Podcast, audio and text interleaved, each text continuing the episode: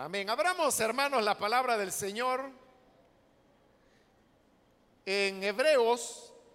Los días lunes estamos estudiando el libro de Hebreos y nos encontramos en el capítulo número 10, un estudio que hemos venido desarrollando versículo a versículo y así hemos llegado a este capítulo 10 y hoy vamos a leer los versículos que corresponden en la continuación del estudio y que al mismo tiempo es, hermano, ya la, parte final, los versículos finales de este capítulo. Dice la palabra de Dios en Hebreos capítulo 10, versículo número 32 en adelante. Recuerden aquellos días pasados cuando ustedes, después de haber sido iluminados, sostuvieron una dura lucha y soportaron mucho sufrimiento. Unas veces se vieron expuestos públicamente al insulto y a la persecución. Otras veces se solidarizaron con los que eran tratados de igual manera.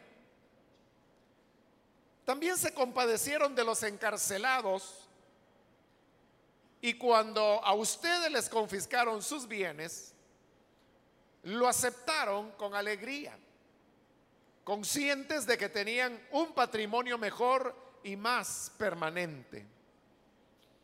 Así que no pierdan la confianza porque esta será grandemente recompensada.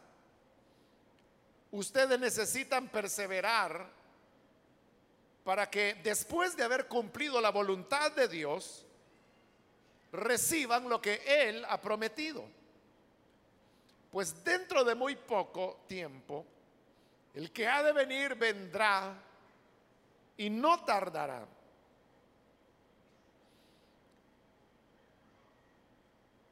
Pero mi justo vivirá por la fe.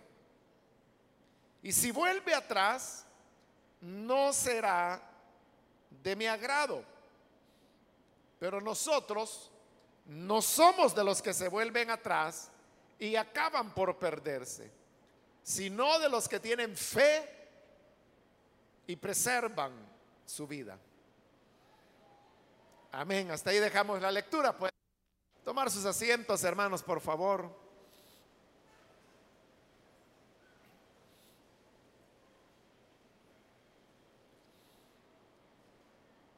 Recordarán que la semana anterior cubrimos los versículos que se encuentran antes de estos que hemos leído el día de hoy. Y en esos versículos se nos hablaba que cuando las personas retroceden del camino de la fe, entonces ya no hay más para ellos otro sacrificio por el pecado y que lo único que les queda es la, la expectativa de el fuego que habrá de devorar a los enemigos de Dios. Explicamos que ese pasaje cuando habla de pecar voluntariamente, no se refería a cualquier pecado o falta que una persona pudiera cometer, sino que explicamos que ese pecar voluntariamente se refiere a algo muy específico y era abandonar la gracia del Evangelio para volver a la ley de Moisés. Y en eso yo me tomé un poco de tiempo para explicarle que este libro está dirigido a los hebreos. Y los hebreos eran el pueblo que por milenios habían tenido el sistema de la ley como una como un camino de vida. La misma ley decía, el que haga estas cosas vivirá por ellas. Pero como repetidas veces lo dice la escritura, no hubo nadie que cumpliera la ley. Por eso precisamente es que Dios tuvo que preparar otro camino. Y este es el Evangelio de la Gracia. Y para que fuera otro camino tenía que ser diferente a la ley. Entonces, si la ley era por las obras que el ser humano practicaba, entonces otro camino tenía que ser algo que no estuviera relacionado con las obras. Y efectivamente el Evangelio de la gracia de Cristo, por eso se llama Evangelio, porque no depende de las obras que como seres humanos podamos hacer, sino que depende de la única y gran obra redentora que Cristo hizo y por la cual nosotros ahora tenemos el perdón de pecados.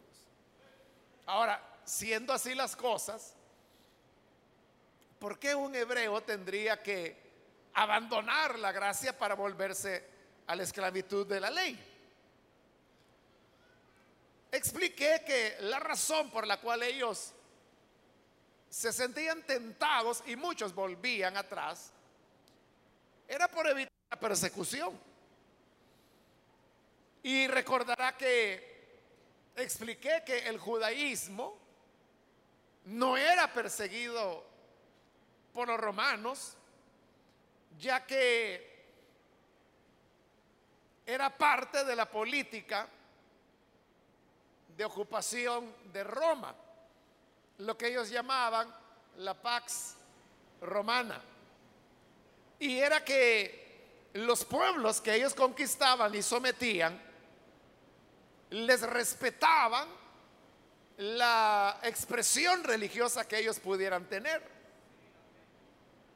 Y como la tierra de Israel estaba bajo el control del imperio romano, ellos respetaban la religión de los hebreos y eso era el judaísmo. Por lo tanto, el judaísmo no era una religión perseguida, pero sí lo era el cristianismo, el evangelio de la gracia. ¿Y por qué el evangelio de la gracia era perseguido? ¿Acaso no era la política de ocupación romana respetar las expresiones religiosas. Es que sucedía que con el cristianismo había un problema. Y el problema era que el cristianismo proclamaba a otro Señor, que era Jesús. Señor era un título que se le daba al César. Pero cuando los cristianos decían, Jesús es el Señor, el título que era del César se lo estaban dando al Señor Jesucristo. Y también había otros títulos como Salvador. Y el que más recientemente se ha descubierto, que también al emperador le daban el título de Hijo de Dios. Pero entonces vea, el título de Señor, Salvador, Hijo de Dios, todos esos son títulos que se le asignaban al Señor Jesús. Pero eran títulos que los tenía el emperador. Entonces, eso en otras palabras era como prácticamente decir no es verdad que el emperador sea el Señor Jesús es el Señor. Y eso era proclamar a otro rey, que era de lo que acusaban a los cristianos. Por eso es que el cristianismo era perseguido. Ahora, esa persecución es la que los hebreos que se convertían al Evangelio tenían que enfrentar. Que después de haber desarrollado su vida religiosa dentro del judaísmo, sin problemas, sin amenaza, sin persecución. La conversión al Evangelio se convertía en una fe por la cual ellos habrían de sufrir mucho. Y ese es el punto que yo le señalaba la vez anterior, que uno puede decir, no, yo estoy dispuesto a sufrir lo que sea por la causa del Señor. Pero lo decimos ahora que no es ningún problema ser un creyente. Pero en esta época cuando implicaba persecución y muchas veces hasta la muerte, es diferente hablar hipotéticamente, no, si a mí me dieran escoger entre la vida y Cristo, yo prefiero a Cristo que la vida. Sí, porque es algo hipotético. Pero el día que tenga la pistola en la frente, a, ver qué dice, ¿no? Eh, no es fácil. Y eso que no es fácil hacía que los hebreos abandonaran la gracia del Señor, la fe en Cristo y se volvieran a la ley. Ese es el pecado para el cual leímos que ya no puede haber perdón. O sea, porque si está rechazando a Cristo, ¿en quién más puede encontrar perdón y salvación? Aparte de Jesús, ¿con qué otro Salvador contamos? ¿Alguien tiene algún otro Salvador aparte de Jesús? No quedaba ya más opción si el único Salvador que se tenía había sido rechazado. Ahora, en los versículos que hemos leído en esta oportunidad, lo que encontramos es una descripción de esas persecuciones.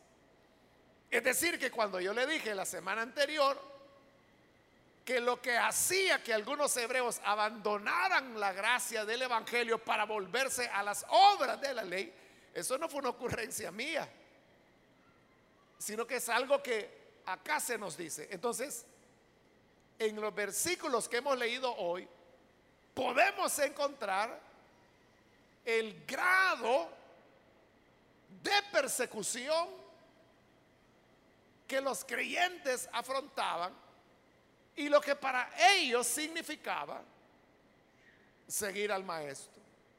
El versículo 32 nos dice, recuerden aquellos días pasados cuando ustedes, después de haber sido iluminados, sostuvieron una dura lucha y soportaron mucho sufrimiento. El libro les está llamando la atención para que recuerden como en los días pasados, dice, cuando fueron iluminados. Y eso de ser iluminados significa que entendieron que Jesús era el Cristo, entendieron las buenas nuevas del Evangelio y creyeron en esas buenas nuevas. Pero por la misma razón de haber creído el Evangelio, dice, sostuvieron una dura lucha y soportaron mucho sufrimiento de ser un creyente en Jesús suponía una dura lucha y suponía soportar mucho sufrimiento. De alguna manera, aquellos que creímos al Evangelio allá por la década de los 70 y por supuesto todos los que creyeron antes, ¿no? Era, hermanos, una época en donde el ser un creyente evangélico no era algo bien visto. No es como ahora, ¿verdad? Que el ser evangélico, pues, se ve con toda normalidad y la gente dice, y ¿Usted qué es? ¿Es católico o evangélico? Y usted dice, evangélico, ah, está bueno. O si por alguna razón tiene que ir a, a una sala de velación y usted contrata los servicios, le dicen, y, la familia de este muerto es católica o es evangélica. Si es católica, le ponen una imagen. Si es evangélica, entonces no le ponen nada. Pero hoy eso se ve con total normalidad. Antes no era así. Esa opción no existía.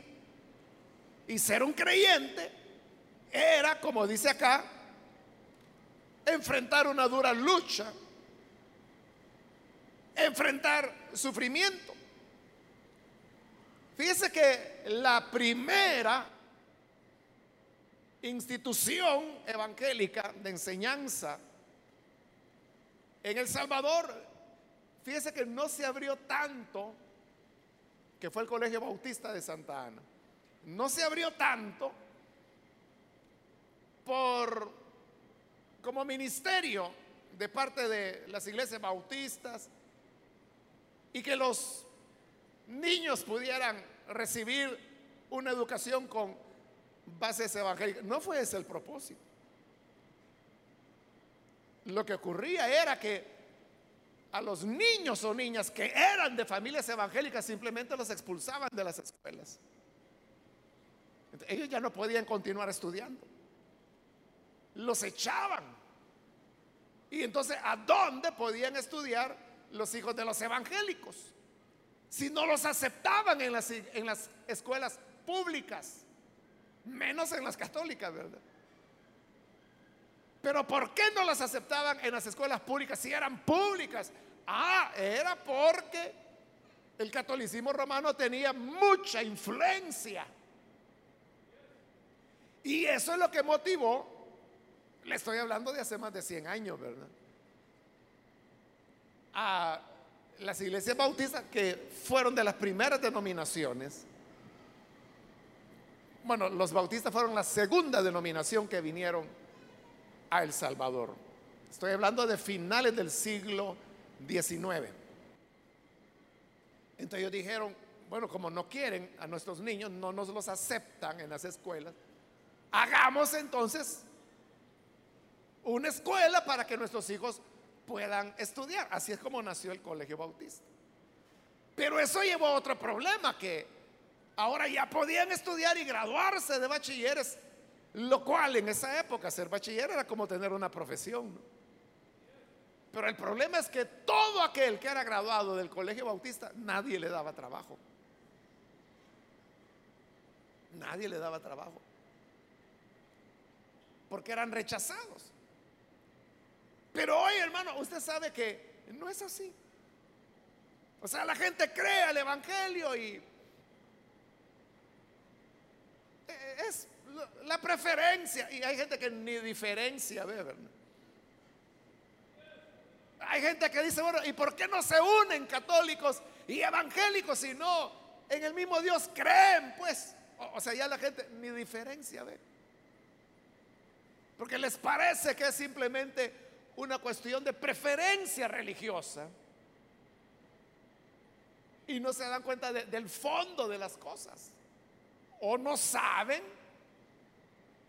la historia y para saber la historia no se necesita haberla vivido, con leer uno se da cuenta de, lo terrible que fue la persecución de los evangélicos en nuestro país en una época cuando los evangélicos eran minoría,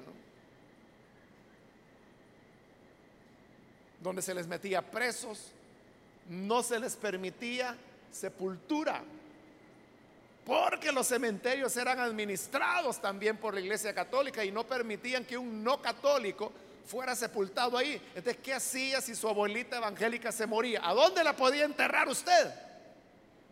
Ahí vea. Ahí vea, si la quiere ir a enterrar allá donde meten las tripas del rastro, ahí tírela. Pero no se la aceptaban en un cementerio. Yo todavía tuve el privilegio de conocer a un hermano, bueno, él, no es de los pioneros, ¿no? Pero cuando yo lo conocí ya era un señor de edad, ¿no? Y bueno, el hijo de él eh, era un hombre adulto, casado con hijos ya grandes también. El hijo de él se congregaba con nosotros. E, y el papá pues siempre ancianito, ¿verdad? Él se mantuvo en la denominación en la cual había creído que eran las asambleas de Dios. Él me contaba todas sus aventuras. O sea, yo no me cansaba de oír al viejito. Me lo encontraba y nos sentábamos ahí en la calle, así. Había una piedra donde él siempre descansaba, porque ya estaba viejito, entonces se cansaba de andar caminando. Y ahí me lo encontraba yo sentado. Entonces yo me sentaba con él y nos poníamos a platicar. Y él me contó de las ocasiones que lo metieron preso. Me enseñó las cicatrices que tenía en su cuerpo. Y me decía, mire, esta cicatriz que tengo acá, esta fue una pedrada que me metieron andando por tal lugar. Y estaba todo señalado, pero cada cicatriz era una historia de, de maltrato, de cárcel. Y yo me recuerdo un día platicando con el hijo del que le digo era un hombre y adulto. Pero aunque era un hombre adulto, me acuerdo que estábamos platicando en el parqueo de la iglesia y él se puso a llorar. Y él me decía, mire, me dice, yo entiendo a mi papá, me dice, que él ama al Señor, que él, cuando nosotros nacimos, me dice, ya mi papá ya predicaba, me dice. Pero él lloraba porque había como sentimientos encontrados en su corazón. Porque él me decía, mire, nosotros sufrimos, me dice. Porque mi papá prácticamente vivía del aire. Él no recibía una ayuda. Y nosotros que éramos los niños. Él me dice, mire, yo mis primeros zapatos me los compré hasta que ya era adulto, cuando ya empecé a trabajar. Pero de niño mi papá y a mis hermanos nunca nos compró zapatos. Nunca comíamos los tres tiempos. Nos agarraban a pedradas porque éramos los hijos del pastor. Nos expulsaron de la escuela. Bueno, de hecho, este hermano que hoy ya de estar mayor, ¿verdad? Tengo varios años de no verlo. Él mismo era semi-analfabeta. Y no porque él no tuviera la capacidad de aprender a leer o a escribir, es porque lo echaban de las escuelas. Entonces todo ese sufrimiento era lo que a él lo hacía llorar, pero al mismo tiempo él entendía que ese era el anhelo de su papá, servir al Señor, pero ese era el precio que se pagaba. En la época, él se dedicó, este hombre, a, negociar ahorita no estoy seguro si vendía vehículos o mecánico, una o combinación, algo así, pero algo con carros tenía que ver. Y había logrado vivir bien, digamos, o sea, no es que tuviera gran solvencia económica, pero vivía con lo suficiente. Sus hijos los tenía estudiando y todo. Eso es lo que significaba ser evangélico. Claro, yo diría que aún estos elementos que le estoy relatando no son de comparar con lo que a los hebreos que creían les tocaba vivir. Porque vea el versículo 33. Dice, unas veces se vieron expuestos públicamente al insulto y a la persecución. Otras veces se solidarizaron con los que eran tratados de igual manera. Es decir, que a veces públicamente los insultaban, los ofendían, los vejaban. Igual, hermanos, que los que nos antecedieron en el Evangelio en nuestro país. Me acuerdo de este hombre, que el hijo del pastor, ¿no? Cuando era niño, él me decía, fíjese que los niños de la escuela a mí me insultaban diciéndome que yo era hijo del diablo, que yo era luterano. Y los niños yo les aseguro que ni sabían que era luterano. Lo que sabían era que era una especie de insulto que se le decía a él. Pero eso era una cuestión pública. Que es a lo que se está refiriendo aquí. Unas veces se vieron expuestos públicamente al insulto y a la persecución. Los apedreamientos eran públicos. O sea, entre todos los sacaban a pedradas y allí, hermano, era de, de correr. Y si no, ahí quedaba. Y esas eran las heridas. O sea, usted ha oído la expresión que dice, me cayó como pedrada en ayunas. Para ellos esa fue una realidad, no un dicho, que vivieron muchas veces. Que los agarraban a pedradas. Versículo 34. También dice, se compadecieron de los encarcelados cuando habla ahí de los encarcelados, no se refiere a los que están presos porque robaron o porque mataron a alguien o porque cometieron algún delito. Se, se refiere a los que estaban encarcelados por causa de la fe. A ningún judío, a ningún fariseo, a ningún doctor de la ley, a ningún sacerdote jamás se lo iban a llevar preso. Pero si un hebreo creía el Evangelio, perfectamente podía ser llevado preso.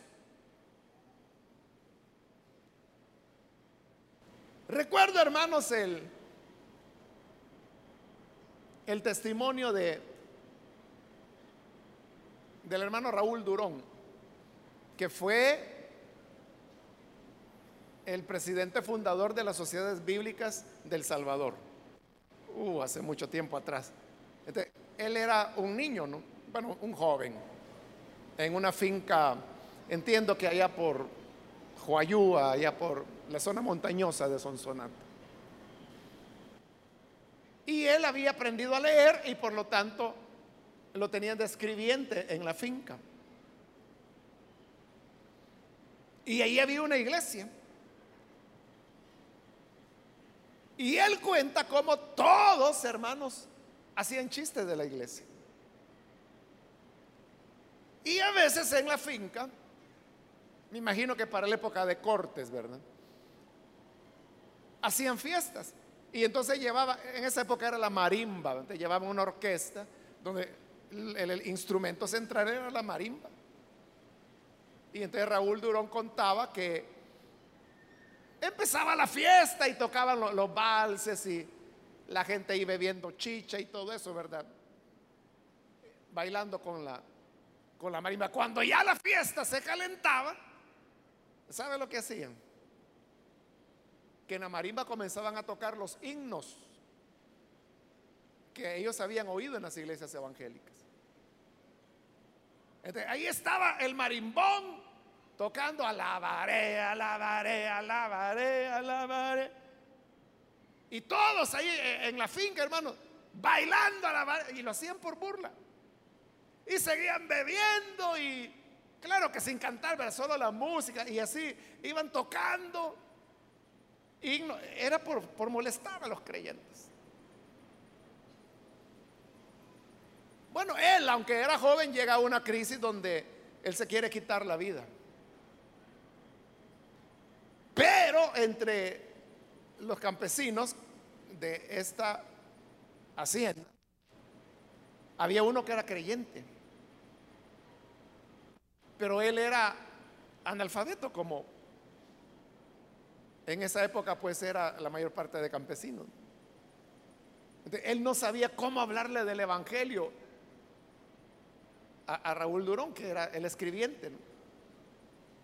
Entonces digo, ya sé cómo voy a hacer. Entonces consigue un Nuevo Testamento, que a saber de dónde lo sacó. Y llegó donde Raúl Durón y le dijo, mire, hermanito, ¿me puede hacer el favor de... Usted sabe que yo no sé leer. Y era cierto, él no podía leer. ¿me puede leer qué dice este libro? Léame aunque sea un pedacito. Y ya venía Raúl Durón y le leí un pedacito del Nuevo Testamento. Gracias, le decía. Y mañana me podrá leer otro pedacito. Sí, le decía. entonces póngame leí una marquita ahí donde leyó. Y mañana seguimos. Al día siguiente volví a llegar y le llevaba el Nuevo Testamento. Bueno, eso se convirtió en una práctica. Todos los días le llevaba el Nuevo Testamento para que le leyera un pedacito. Así es como Raúl Durón fue oyendo, oyendo, bueno, más bien leyendo, ¿verdad? Porque él sí leía. Leyendo, leyendo. Así fue conociendo el Evangelio. Cuando llega a su vida una crisis donde él se quería quitar la vida. Pero cuando se iba a quitar la vida, viene el recuerdo de las palabras que él había leído en el Nuevo Testamento que ese campesino le llevaba todos los días. Y así es como se acerca a una iglesia. Y él se queda afuera, no tiene valor de entrar. Y ahí estaban los campesinos cantando, alabando al Señor. Y hacen el llamado. Y él no tuvo valor de entrar, pero allá afuera se postra ante el Señor y lo recibe como Salvador. Así fue la conversión de él. Bueno, Dios lo ven. Él, ya falleció, ya está con el Señor. Pero yo creo que él fue el hombre en El Salvador que más sabía de Biblia. Yo lo escuché, no muchas veces, unas dos o tres veces, dando ponencias sobre la Biblia y era una cosa admirable. Y bueno, fundó las sociedades bíblicas, fue presidente hasta su muerte. Hasta el día de su muerte fue presidente de del Salvador. Y yo no sé cuántos millones de Biblias y Nuevos Testamentos distribuyó asociado con el hermano Pablo Finkenbinder, ¿no? con el cual produjeron los programas de televisión.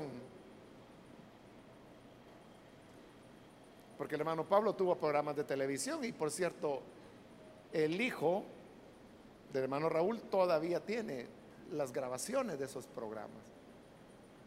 Que era cine, no era video, porque así se trabajaba en esa época. Bien, pero lo que yo le quería decir era cómo la gente se burlaba del Evangelio que bailaban las alabanzas. Los cantos evangélicos los utilizaban para bailar. Entonces dice el versículo 34, se compadecieron de los encarcelados y cuando a ustedes les confiscaron sus bienes, lo aceptaron con alegría. Es decir, que a los creyentes también les confiscaban sus bienes, se los quitaban por ser creyentes. A usted le haría gracia que un día llegaran y le quitaran su casa y que lo saquen de ahí. Y usted dice, oye, ¿y por qué me la está quitando? Ah, porque usted es un creyente, fuera de acá y su casa me queda a mí.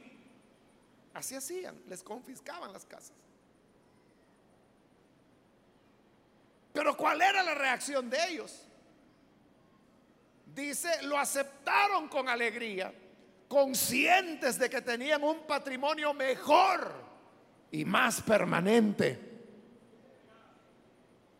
Perdían el patrimonio terreno, pero sabían que había en la casa del Padre un patrimonio mejor y permanente que les estaba esperando. Entonces vea, creer al Evangelio no aportaba ventajas, por lo menos no en esta vida. Al contrario, creer al Evangelio era perder lo que usted tuviera acá. Y ahí es donde uno ya se pone a pensar, ¿verdad? Trasládese a la época. Y usted sabe que por convertirse en un creyente, le pueden quitar la casa, el terreno, el ganado, todo lo que ha heredado de su familia. Y usted se va a quedar sin nada y sin nada para heredarle a sus hijos. ¿Le parece? Bajo esas condiciones, usted quisiera creer en el Señor. Lo hacían. Entonces, el Evangelio, hermanos, es una causa. Una causa es aquello que se hace por el valor que en sí mismo tiene, no por lo que uno pueda recibir. Si un día, por ejemplo, usted va a donar sangre, ¿usted qué gana con donar sangre? No gana nada, al contrario, pierde sangre, ¿verdad? Pero ¿por qué lo hace? Porque es una causa. Usted dice, con esto quizá yo le voy a salvar la vida a otra persona. Jamás voy a saber quién es esa persona, pero aquí está mi sangre por eso es que la Cruz Roja tiene el eslogan que dice, donar sangre es donar vida. ¿Por qué lo hace la gente? Porque le van a dar un carro porque donó sangre. Porque le van a regalar una casa porque donó sangre. No, lo que le van a dar es gracias por haber venido. Pero ¿por qué lo hace la gente? Porque es una causa el Evangelio es una causa que no lo hacemos por lo que podamos recibir, porque ellos no recibían nada, al contrario, les confiscaban sus propiedades, se quedaban sin patrimonio, los metían a la cárcel, los insultaban públicamente, los encarcelaban. ¿Y entonces cuál era la, la gracia? Es que el Evangelio y servir a Cristo es una causa. Y para una causa lo que se necesita son personas nobles. ¿Quiénes son los que donan sangre? La gente que tiene nobleza en su corazón. El egoísta, ese no va a donar nunca. Son los corazones nobles, los corazones generosos quienes lo hacen. El Evangelio es una causa. Porque se sigue y se le obedece por el valor que en sí mismo ese Evangelio tiene. No porque vamos a ganar algo. Vea la diferencia. Porque usted sabe que hoy hay mucho Evangelio de oferta. Hay evangelio de oferta ahora. Entonces dice, si tú crees en Cristo, Él te va a sanar, te va a enderezar el pie, te va a dar una casa nueva, vas a andar con carro nuevo, ya no vas a andar en la guarolita en que ahora andas. Te va a dar una novia bonita. Y si ya estás casado, te va a dar otra mujer. Ese es el evangelio de ofertas. Entonces la gente desarrolla una expectativa. Entonces dice, no, es un buen negocio ser creyente. Porque le engañan. Pero aquí era un buen negocio. Era todo lo contrario. Era perderlo todo. Todo.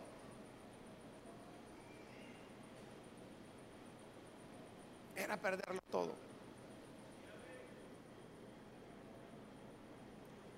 El Evangelio se sigue por una causa. Ese es el engaño de mucha gente. Bueno, usted sabe que hay un refrán que dice que el ladrón juzga por su condición. En otra palabra, yo juzgo a los demás en base a cómo soy yo. Entonces viene la gente y dice, no, si los evangélicos son vividores, porque Él es un vividor, por eso está juzgando de acuerdo a su condición.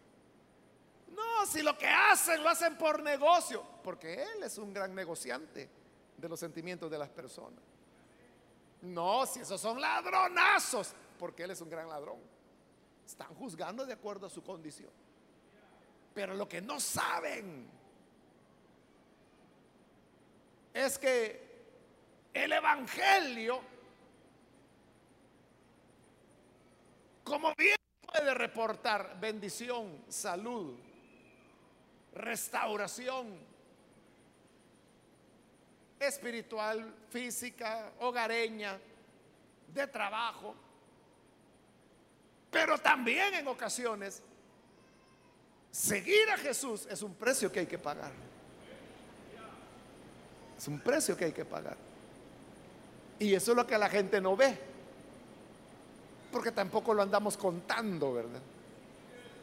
La gente no sabe el precio que hay que pagar. Entonces, si a ellos les habían confiscado los bienes, si esa confiscación la habían recibido con alegría, si habían sido expuestos públicamente al insulto y a la persecución, si habían sostenido duras luchas, si habían soportado mucho sufrimiento, ¿cómo era que ahora iban a volver atrás? Por eso es que en el versículo 35 se les dice, así que no pierdan la confianza porque esta será grandemente recompensada. Yo sé, hermano, que todos los que hemos creído en el Señor hemos pagado ya un precio y vamos a seguir pagando otro. Pero ya en este momento, yo no sé cuántas burlas, cuántas ofensas, cuántos trabajos ha perdido por ser creyente. o por no hacer lo malo o por no consentir con lo malo. La semana anterior conocí a una persona que lo echaron de su trabajo después de no sé cuántos años de laborar ahí, porque sabía que había una red de corrupción y que estaba robando adentro. Entonces cuando estos ladrones se dieron cuenta que él sabía, lo amenazaron a muerte y le dijeron, mira, no volvás a venir aquí porque te matamos. Y él sabía que lo iban a hacer.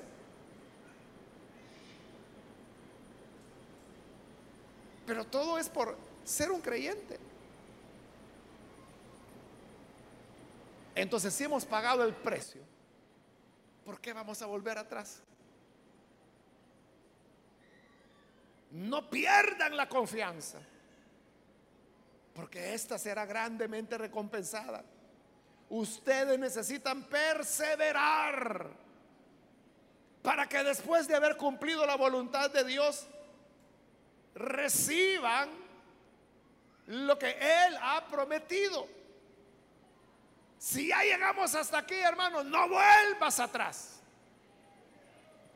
No te detengas, sigue adelante. Y si tú dices, es que ya sufrí mucho, ya no aguanto. ¿Cómo que no aguantas?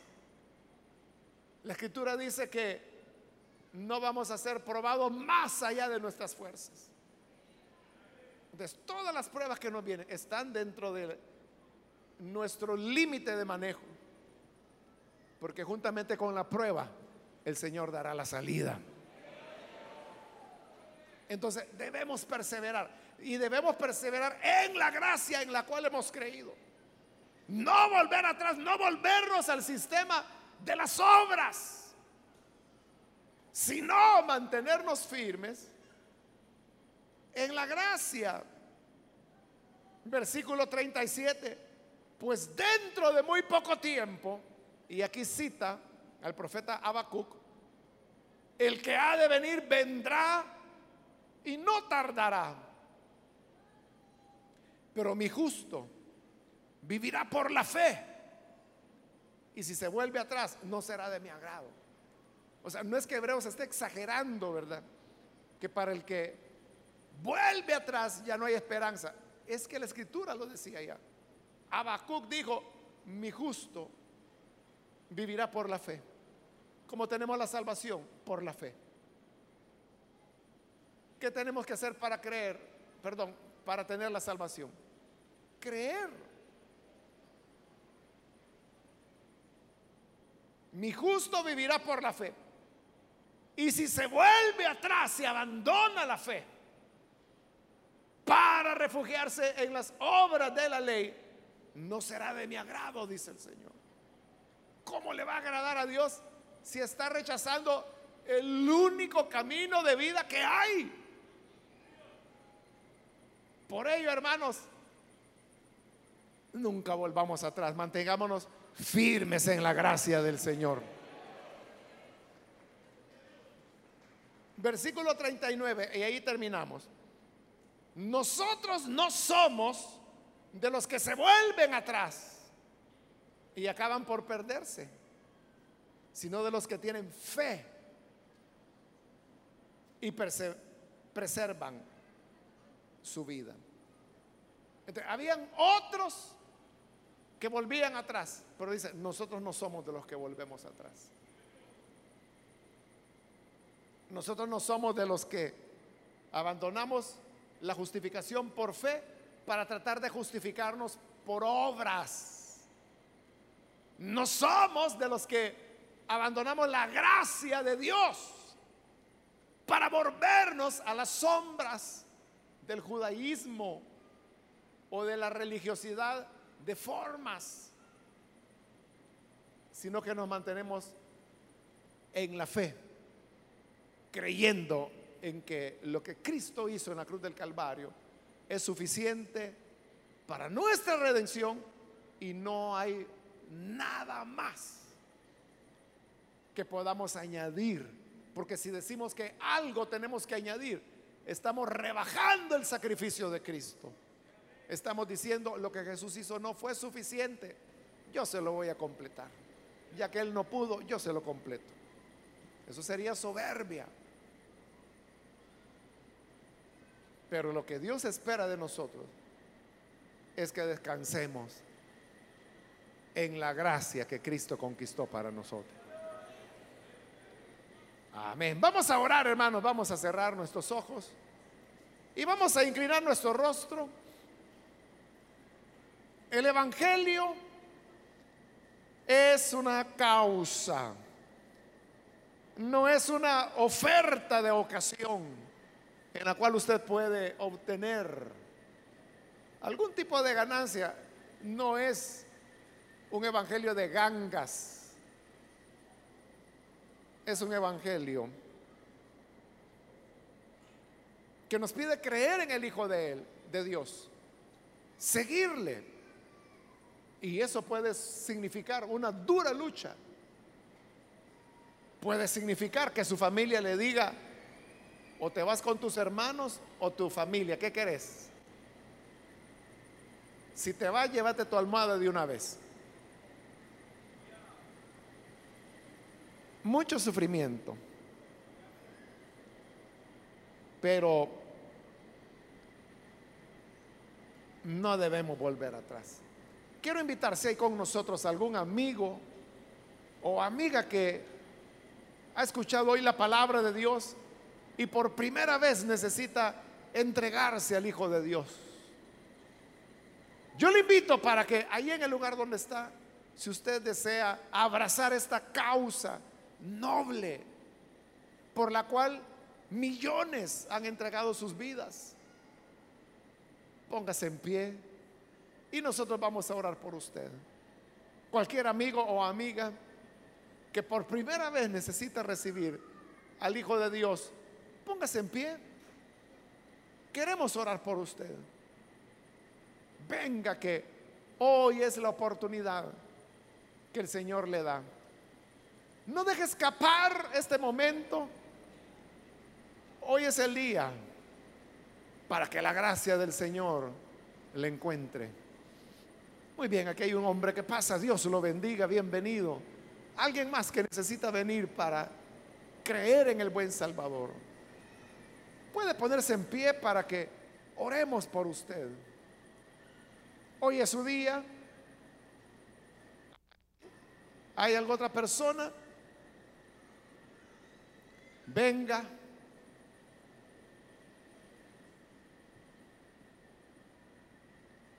Le invito para que no desaproveche la oportunidad. Alguien más que es primera vez que se entrega al Señor. Póngase en pie. Venga, queremos orar por usted. No deje pasar la oportunidad. Yo le invito para que abrace esta causa, que en verdad vale la pena. Otros abrazan causas humanas, causas políticas, y lo dan todo por eso. ¿Por qué nosotros no le daremos nuestra vida al Hijo de Dios? Esta causa que de verdad vale la pena. ¿Quiere venir? Póngase en pie. También invito si hay hermanos o hermanas que necesitan reconciliarse con el Señor. Póngase en pie también. Si hay algún otro amigo, amiga, hermano que necesita reconciliarse. Aquí hay otra persona, Dios lo bendiga, bienvenido. Alguien más que necesita pasar. Alguien que se va a reconciliar. Póngase en pie. Se alejó del Señor. Quizá porque las cosas se pusieron difíciles. Así es el Evangelio. El Evangelio no es de ofertas, no es de gangas. El Evangelio es de una gran lucha. Es de mucho sufrimiento. ¿Quiere reconciliarse? Póngase en pie. Vamos a orar en este momento.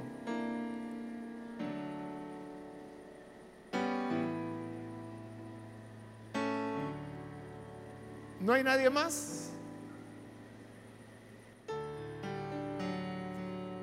A usted que nos ve por televisión, lo invito también para que pueda creer en el Hijo de Dios. Únase con las personas que están acá y reciba al Señor. Padre, te damos las gracias por las personas que están aquí entregando sus vidas a ti. También te ruego por aquellos que a través de televisión o radio están abriendo sus corazones para creer a tu palabra. Señor, yo les pongo ante tu presencia para que esa gracia salvadora venga sobre ellos, les redima, les cambie, les transforme.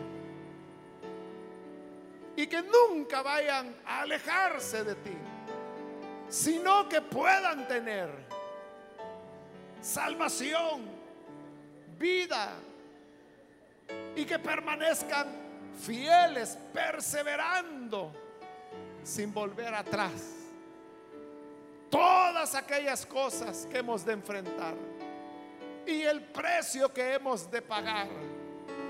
Lo hacemos, Señor, con gratitud, con pasión, con amor. Que aunque no recibamos, sino por el contrario, perdamos, nuestro anhelo es seguirte porque solo en ti hallamos palabras de vida eterna. En el nombre de Jesús, nuestro Salvador, lo pedimos. Amén. Amén.